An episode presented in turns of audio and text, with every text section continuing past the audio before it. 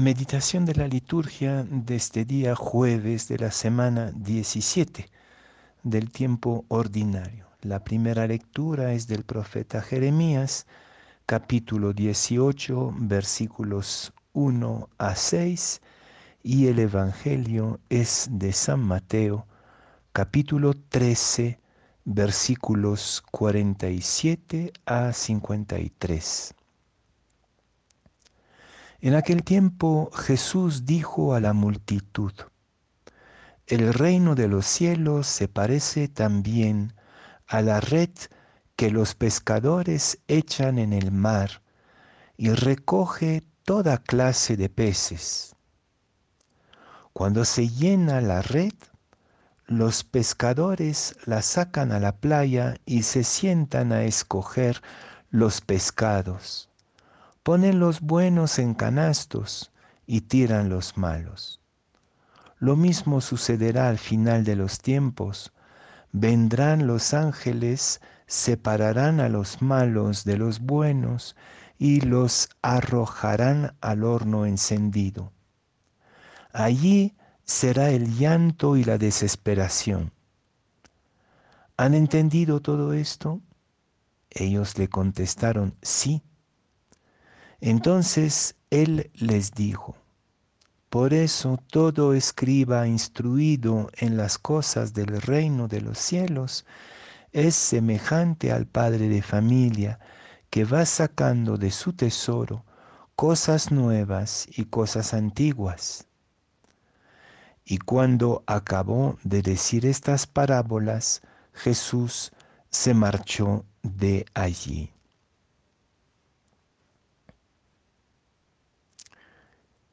Ya tuvimos esta parábola hace algunos días, el domingo pasado, y podríamos preguntarnos qué de nuevo sacar de esta parábola. Con los azares de la liturgia, y nunca hay verdadero azar en la caminata de la fe, tenemos la convicción que es necesario volver a esta parábola, porque cada parábola es infinitamente creativa e inspiradora según las circunstancias, según el momento que vamos atravesando, la parábola toma otro rumbo y nos va sorprendiendo por caminos imprevistos. Todo es parábola la vida es parábola, es decir, sorpresa, intento de comprender algo nuevo. Esta vez, esta parábola de la red la quisiera interpretar desde lo más amplio. Si el reino de Dios es la red, es algo como la historia, el mundo tal como es, en grande, todo lo que va ocurriendo.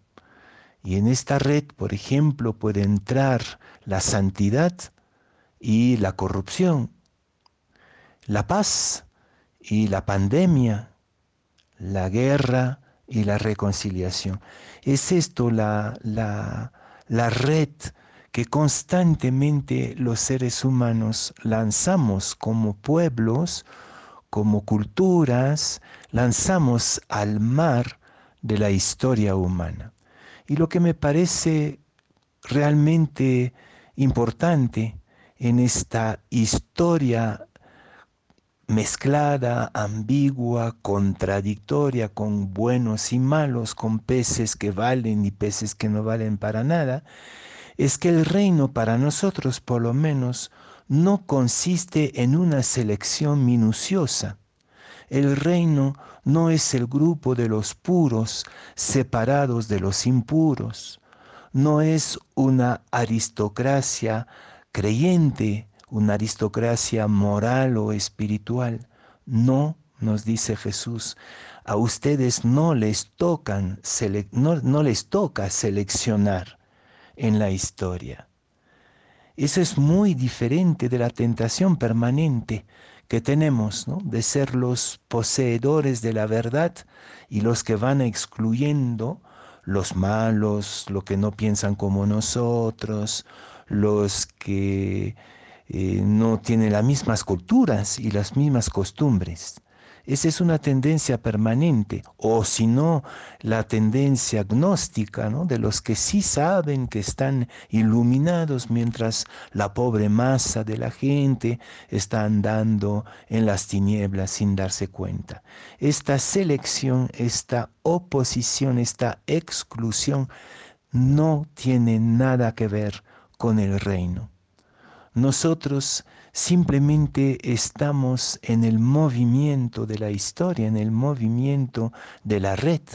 Estamos junto a los demás, mezclados. Y creo que es importante que los cristianos no hagan clanes y clubes y partidos, sino que se sientan realmente parte responsable, cómplices, solidarios de todo lo que va pasando en la historia, especialmente en este momento. Pero entonces, ¿cómo nadar en la historia?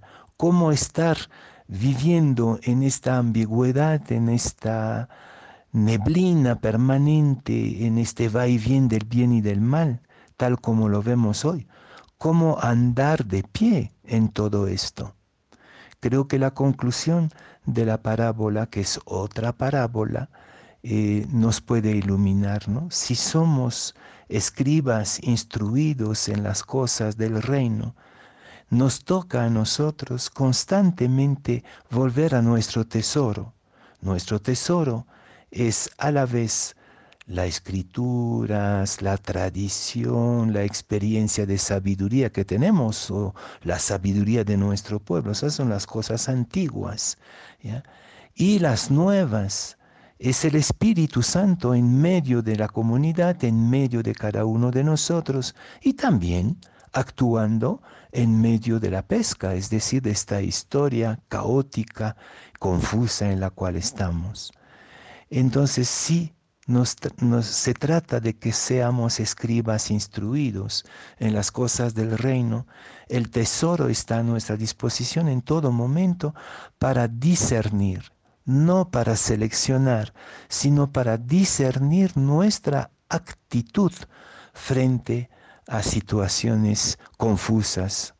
Por ejemplo, ¿cómo vamos a situarnos ante la corrupción, ante la mentira, ¿Vamos a ser simplemente cómplices o, vamos a ocultar? ¿Vamos a abusar como los demás? ¿O dentro de la maraña, del zafarrancho de la historia donde no nos toca seleccionar, sin embargo nos toca ser diferentes?